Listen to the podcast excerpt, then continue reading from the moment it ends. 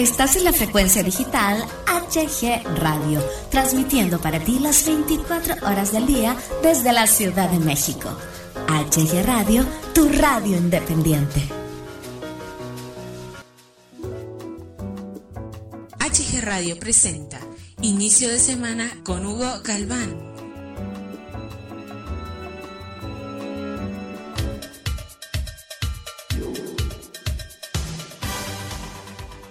Hola, hola, ¿qué onda? ¿Cómo están? Les habla su amigo Hugo Galván. Y estamos iniciando una semana más aquí en HG Radio. A iniciar la semana con mucha muy buena vibra, señores, mucha muy buena actitud. Siempre positivo. Nosotros empezamos.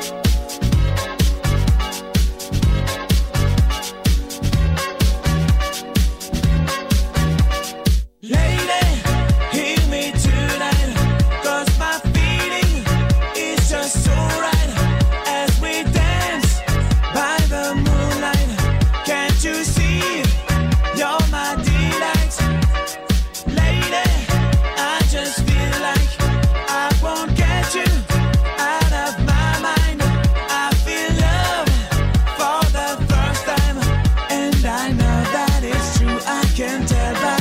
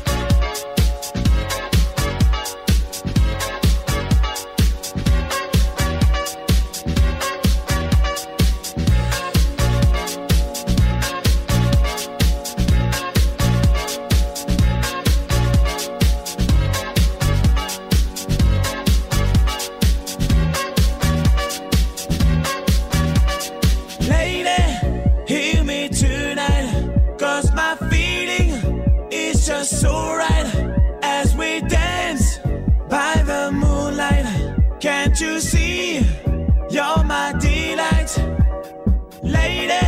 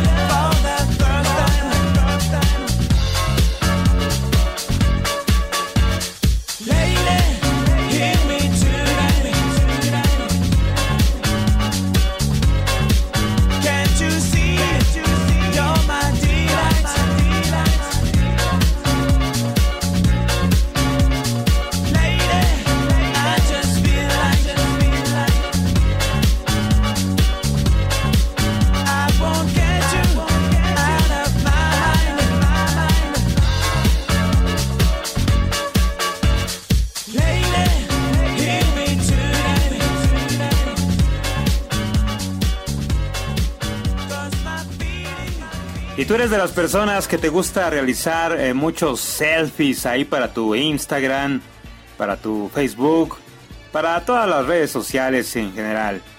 Eres de las personas que ya sabes, ¿no? Se pone bien peppery nice, mano, para realizarse una selfie. Pues, ¿qué crees, mano? ¿Qué crees, manita? Te tengo una mala noticia. Según la revista muy interesante, si publicas muchas selfies, Eres un antisocial, mano. Esta es la conclusión del último estudio llevado a cabo por un equipo de investigadores de la Ohio State University y que publica la revista Personalidad e Individual en Diferencias. El trabajo pone sobre la mesa los efectos que tiene para los hombres la tendencia tan en boga de publicar un gran número de selfies en redes sociales tan conocidas, ya sabes, Facebook, Instagram e incluso Twitter, ¿no? Y pues bueno, en este estudio quedan excluidas las mujeres, yo había dicho que hombres y mujeres se salvaron ingratas.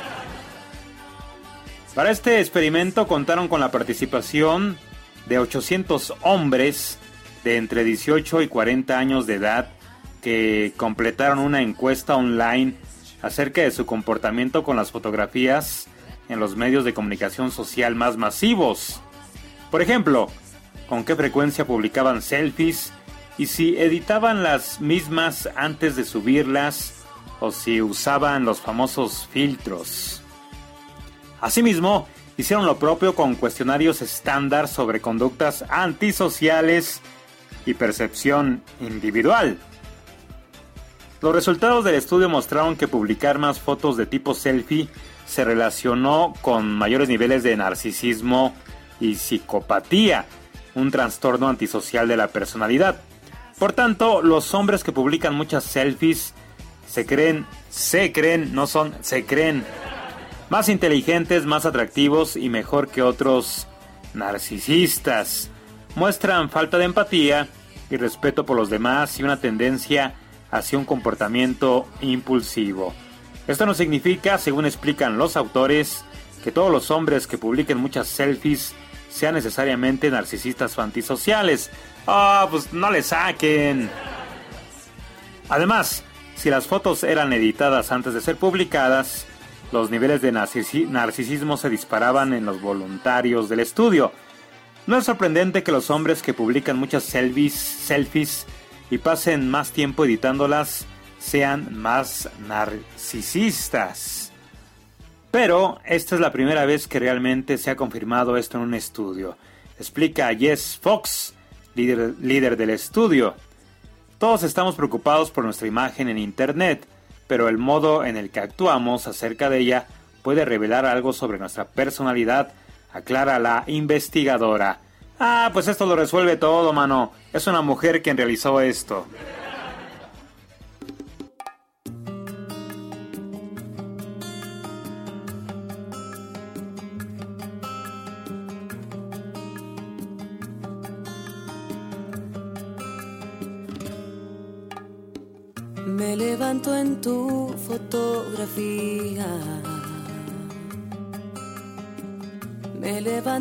Siempre ahí estás tú. En el mismo sitio y cada día, la misma mirada, el mismo rayo de luz. El color ya no es el mismo de antes. Tu sonrisa casi se borró. Aunque no estés claro, yo te invento en mis pensamientos y en mi corazón. Nadie tiene un pacto con el tiempo, ni con el olvido,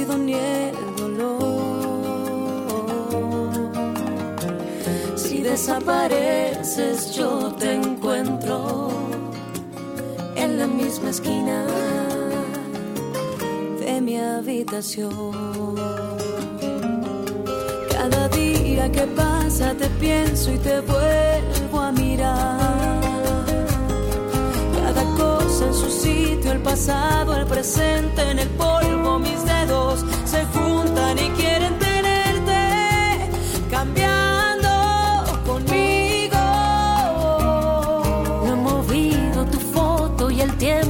años. Si me hablas de lejos, procura avisarme temprano. Y así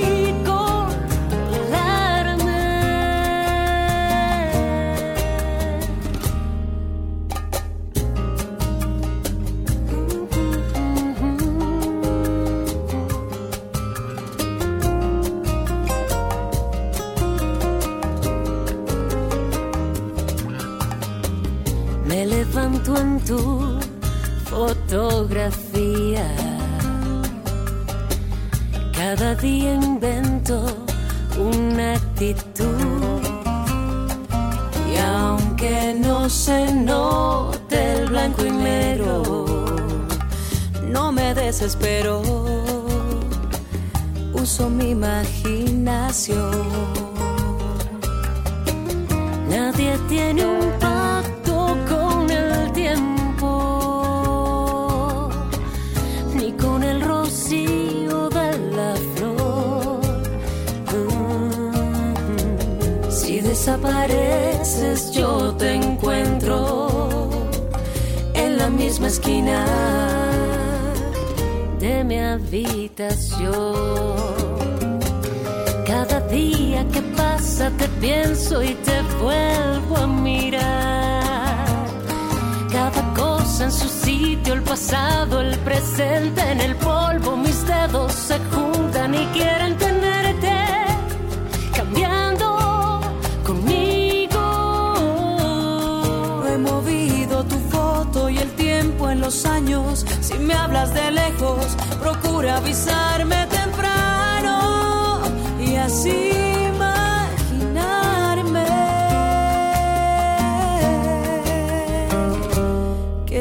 te tengo aquí, aquí.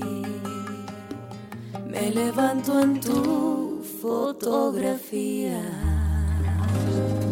Y el día de hoy iniciamos la semana aquí en HG Radio del, de la semana de los fieles difuntos. Ya se me estaba yendo, pero la, la agarré. Iniciamos el día de hoy la semana de los fieles difuntos, donde este, en nuestros diferentes programas pues hablaremos un poco de, esta, de, esta tradición que tenemos aquí en, en México. Eh, en lo que compete en el inicio de semana, el día de hoy, yo quiero ponerte una canción ad hoc a esto de los fieles difuntos, de los muertitos. Es una canción que se llama Tears in Heaven, Lágrimas en el Cielo. Es una balada que escribió el maestro Eric Clapton en memoria de Connor, su hijo que murió el 20 de marzo de 1991 al caer accidentalmente del piso 53 de un rascacielos en Manhattan, Nueva York.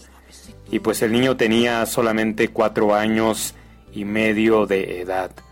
Nueve meses después del deceso, eh, Eric Clapton pues lanza esta canción en uno de sus álbums y se convierte en un éxito rotundo, alcanzando incluso el número 2 en la lista de popularidad de los Billboard en Estados Unidos, el cual también se mantuvo tres semanas en el primer lugar de la lista adulto contemporáneo en 1992. Es una canción muy triste, muy bonita, en donde simplemente un padre le manda lágrimas al cielo a su hijo que falleció. Estamos aquí en HG Radio en la semana de los fieles difuntos.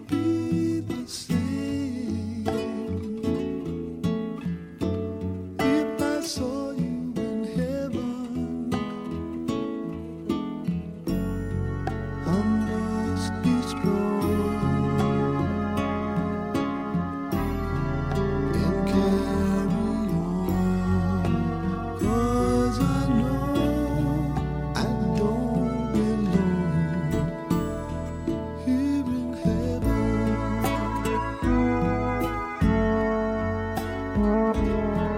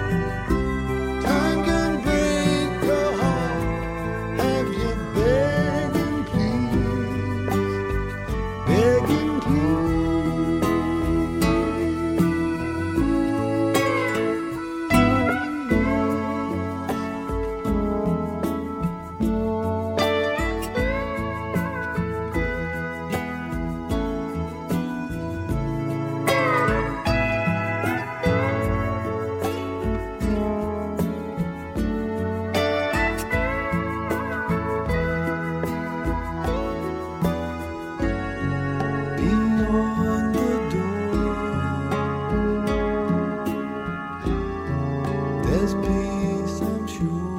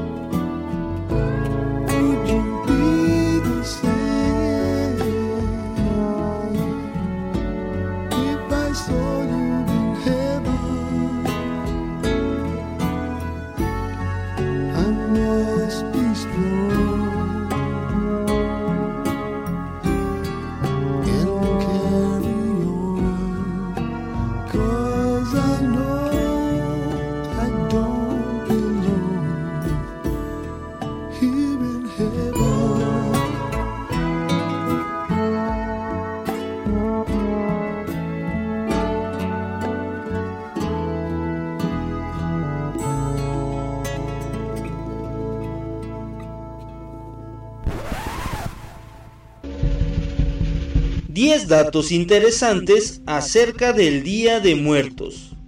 El Día de Muertos es una festividad que se celebra en México y en algunos países de América Central, así como en muchas comunidades de Estados Unidos, donde existe una gran población mexicana y centroamericana. A continuación te dejo algunos datos interesantes de esta gran tradición.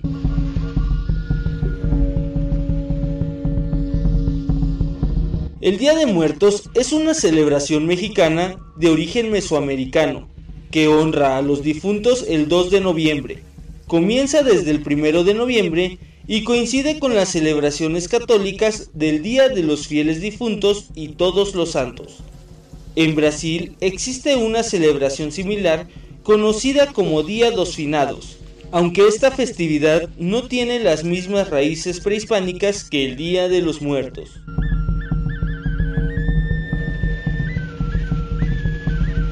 Hay significados diferenciados según el día.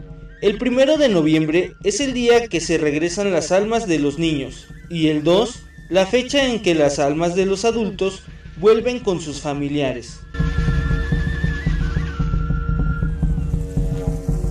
Para recibir a los fallecidos se preparan los conocidos altares de muertos, que deben tener ofrendas, por ejemplo, objetos, comida, bebida o música preferida de la persona a quien se dedica dicho altar, así como su foto. Cada altar debe representar a los cuatro elementos. Agua, colocando en una jícara o vasija de barro. Tierra, con los diversos frutos obtenidos de esta. Fuego con velas y viento que se representa a través del papel picado, siempre representado en distintas figuras.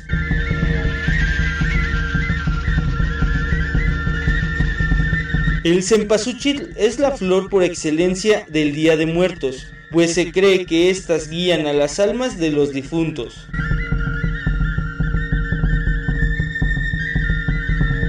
Como se había mencionado anteriormente, esta celebración data desde antes de la llegada de los españoles, y los aztecas dedicaban su celebración a Mictecacihuatl, en náhuatl, la señora de la muerte, en la mitología azteca, reina del Mictlán, el noveno y último nivel del inframundo.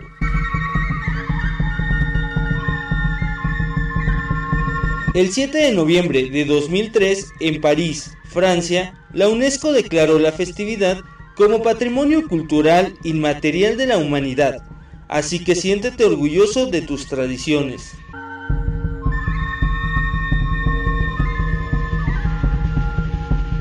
Algunas comidas tradicionales del Día de Muertos son las calaveritas de azúcar, las cuales llevan el nombre del fallecido o de personas vivas. Además, también está el tradicional pan de muerto, un pan dulce espolvoreado con azúcar y adornos en forma de huesos.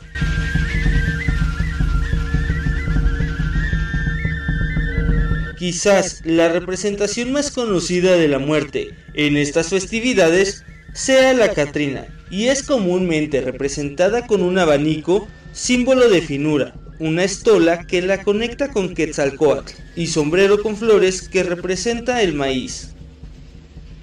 La Catrina más famosa es la creada por el grabador mexicano José Guadalupe Posada y bautizada por el pintor Diego Rivera, que nos presenta la muerte vestida de forma vistosa y con un sombrero de plumas en el estado de Tlaxcala, en la comunidad de San Isidro Buen Suceso, la celebración empieza desde el 28 de octubre, culminando el 2 de noviembre. Entre estas fechas se conmemoran las personas fallecidas y cada día es dedicado a las personas que fallecen de forma diferente.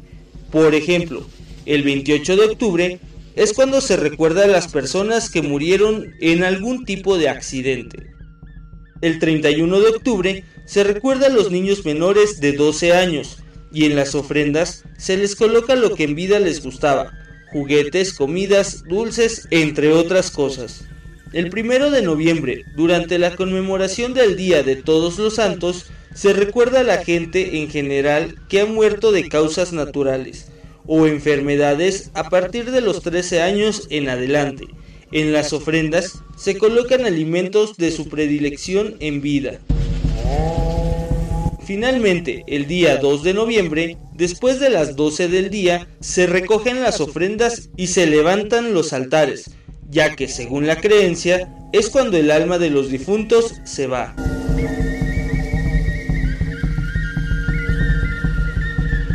El Día de Muertos es considerada la tradición más representativa de la cultura mexicana, ya que recordemos que Navidad y Halloween son festividades adoptadas.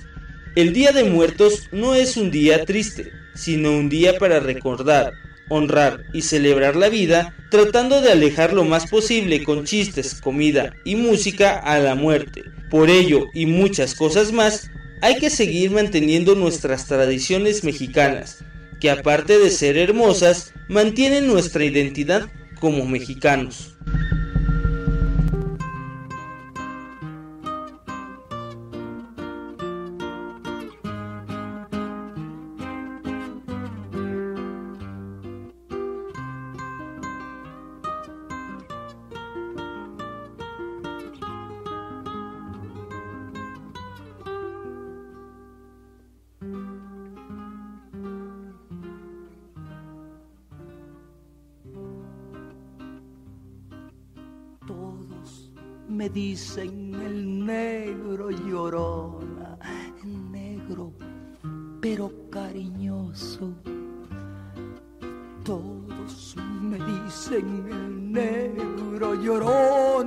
Negro, pero cariñoso. Yo soy como el chile verde, llorona, picante, pero sabroso. Yo soy como el chile verde, llorona, picante, pero sabroso. De mi llorona, llorona, tú eres mi yunca. Ay, de mi llorona, llorona, tú eres mi yunca. Me quitarán de quererte, llorona, pero de olvidarte nunca.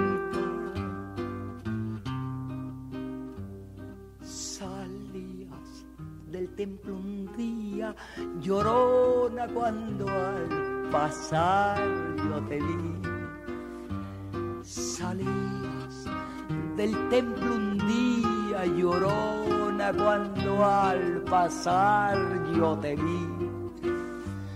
Hermoso huipil llevabas, llorona, que la Virgen te creí.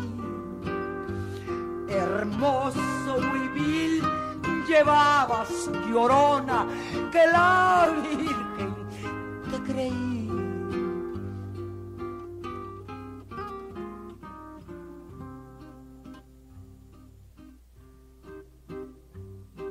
Sí, por que te quiero, quieres, llorona, quieres que te quiera más. Sí, porque te quiero, quieres, llorona, quieres que te quiera más. Si ya te he dado la vida, llorona, ¿qué más quieres? ¿Quieres más?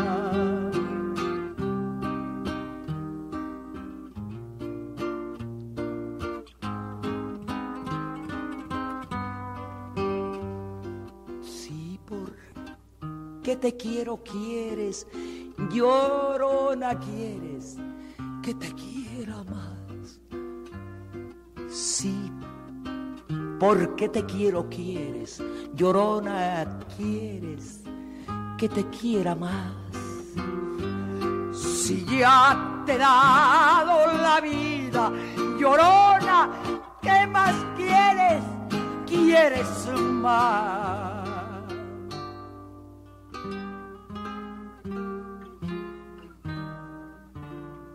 Es así como llegamos al final de inicio de semana aquí en HG Radio, agradeciendo inmensamente su compañía auditiva.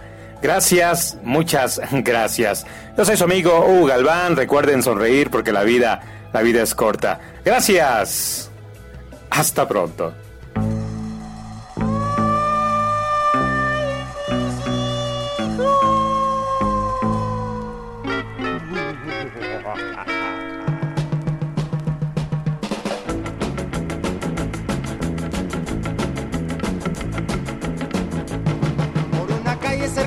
Prepa, dicen que sale una llorona loca. Por una calle cerca de la prepa, dicen que sale una llorona loca. Que vale el twist así, que vale el twist también, que si la miras todito te aloca. Que vale el twist así, que vale el twist también, que si la miras todito te aloca. A mí me salió la noche de mi examen semestral. Movía tanto la cintura que creí se le iba a quebrar. Le dije pare momento, no mueva tanto el motor. Y al ver que era un gran espanto, ay mi cuate que carrerón.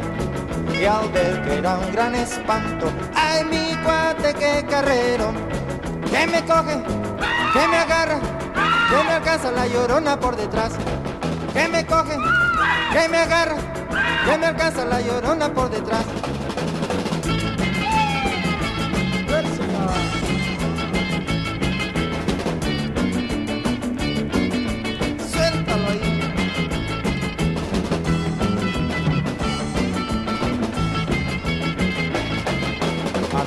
Salió la noche de mi examen semestral.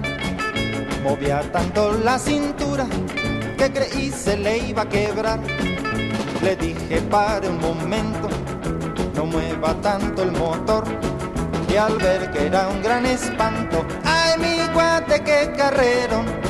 Y al ver que era un gran espanto, ay mi guate qué carrero. Que me coge, que me agarra, que me alcanza la llorona por detrás. Que me coge, que me agarra, que me alcanza la llorona por detrás.